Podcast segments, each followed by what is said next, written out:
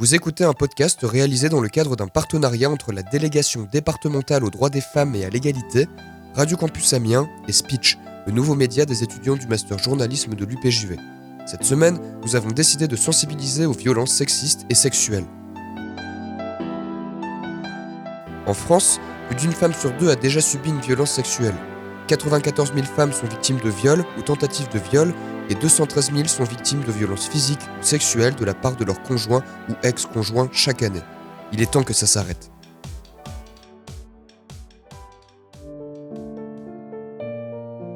Salut, on se retrouve pour une émission un peu spéciale pour la lutte contre les violences faites aux femmes. Aujourd'hui, on est en compagnie de Charlotte qui est venue nous raconter son histoire.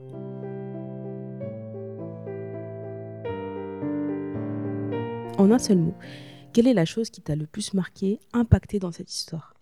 Euh, je dirais que c'est la solitude parce que c'est ce qui a finalement été le plus dur à vivre quand tout ça, t'est- tout ça est arrivé. Et est-ce que tu peux nous raconter un peu cette histoire? Euh, à ce moment-là, j'avais 16 ans et lui, il en avait 21. On s'est rencontrés via un ami commun lors d'un fast time, tout bête. on s'entendait super bien et en fait, ils ont fait en sorte qu'on se rencontre par la suite. Ça a tout de suite matché, on s'entendait super bien et on a fini par se mettre en, en couple. Euh, on se voyait beaucoup au départ euh, tous les week-ends, je dirais, même en semaine quand j'avais euh, des heures de libre dans les journées ou même après les cours. Et à tel point qu'en fait, avec le temps, il est devenu ami avec mes amis. Ils se suivaient tous sur les réseaux, ils discutaient même entre eux, donc on avait vraiment fait un bon groupe d'amis. Et enfin, moi, je voyais pas forcément de problème à ce qu'il parle à mes amis. Je trouvais ça même cool puisque il s'intégrait vachement bien dans mon cercle d'amis. Et du coup, comment, tout ça a dégénéré Vu que tu me dis qu'il il était ami avec tes amis, euh, enfin, il s'intégrait dans ton groupe d'amis? Bah, même si en fait ça se passait bien dans notre relation, avec le temps, il a fini par euh, commencer à me faire des remarques.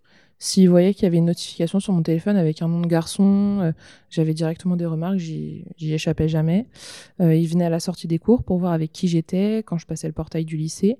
Il m'envoyait des messages pour savoir avec qui j'étais, où j'étais, ce que je faisais.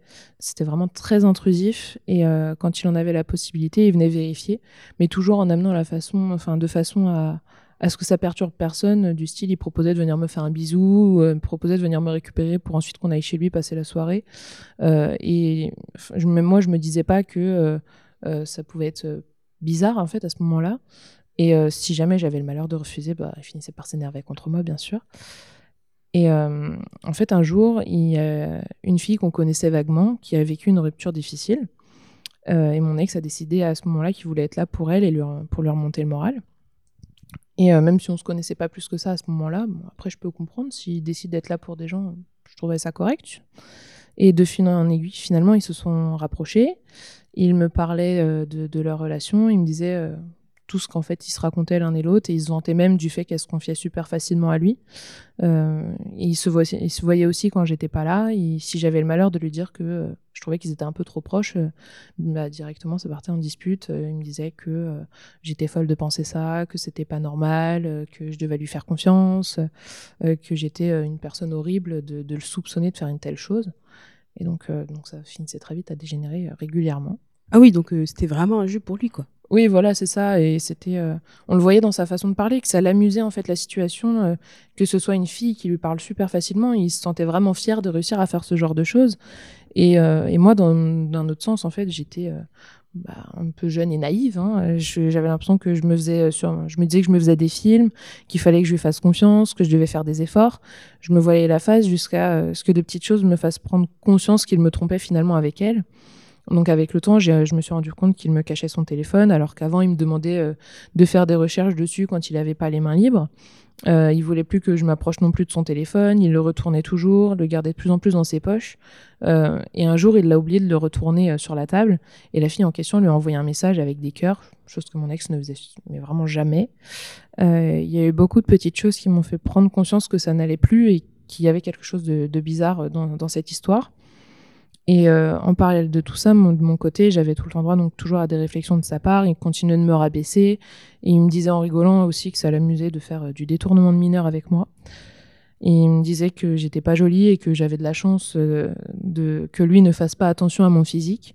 Et comme bah, j'avais 16 ans, j'avais aucune confiance en moi, j'étais super introvertie et timide, euh, je me faisais totalement marcher dessus et je me laissais faire et c'était n'importe quoi en fait finalement. On peut dire là que tu étais sous son emprise, carrément. Mm.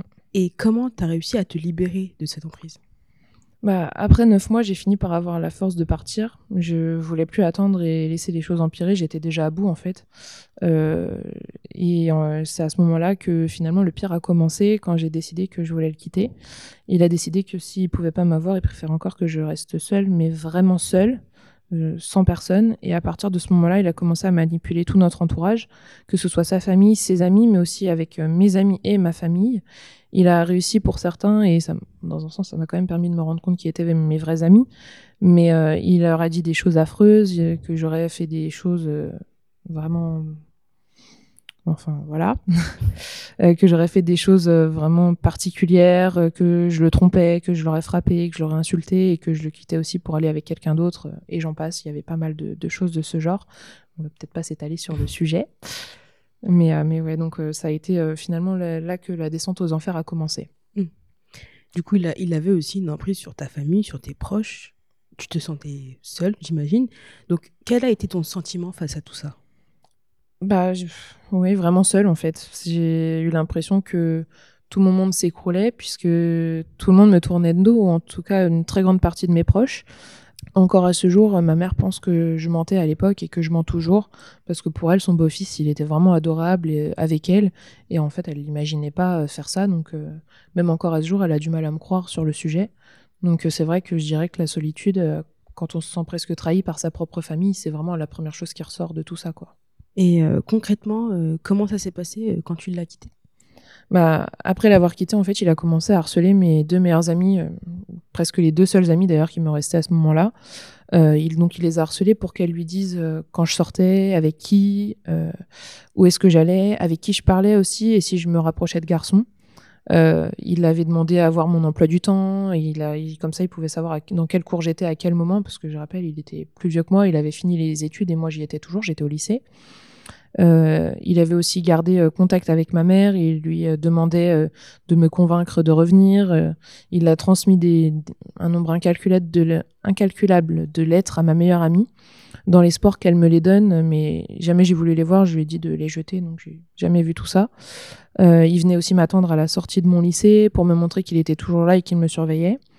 il faut savoir que bah, pendant toute cette période, ou qui a bien dû durer entre 3 et 4 mois après la rupture, euh, et pendant tout ce temps où il me harcelait et il harcelait mes proches, il s'était mis officiellement en couple avec la fille avec qui il me trompait et qui m'a fait partir. Je me suis vraiment rendu compte à ce moment-là qu'il jouait sur deux tableaux. Officiellement, il était avec l'autre fille et puis dans son dos, il continuait à me dire qu'il voulait que je revienne, que j'étais la femme de sa vie et continuait d'harceler ma famille.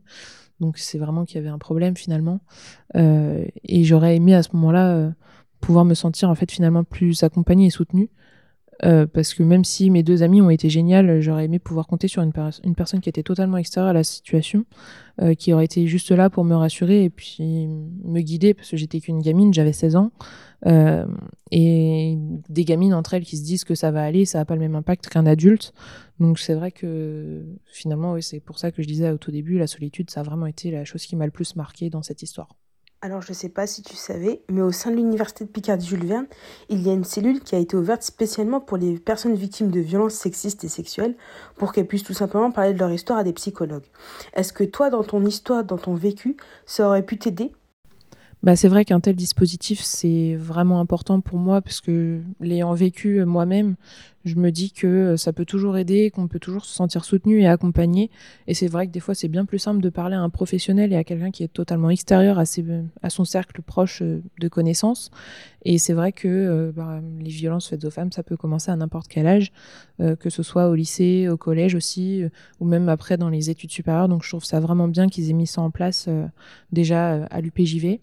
Et après, euh, ce qui serait vraiment intéressant et important, selon moi, c'est vraiment de, de former euh, même les équipes pédagogiques dans les établissements, euh, mais collèges, lycées. je trouverais ça super important que les équipes soient formées, en tout cas, à réagir à ce genre de situation qui peut arriver n'importe quand. Bah, merci Charlotte à toi pour ton témoignage qui peut aider de nombreuses filles qui sont peut-être dans le même cas que toi Merci à toi, Kaisa, de m'avoir reçu. C'est vrai que c'est libérateur de pouvoir parler tout, de toute cette histoire et de pouvoir finalement tourner la page une bonne fois pour toutes et passer à autre chose. C'était Kaisa de Speech.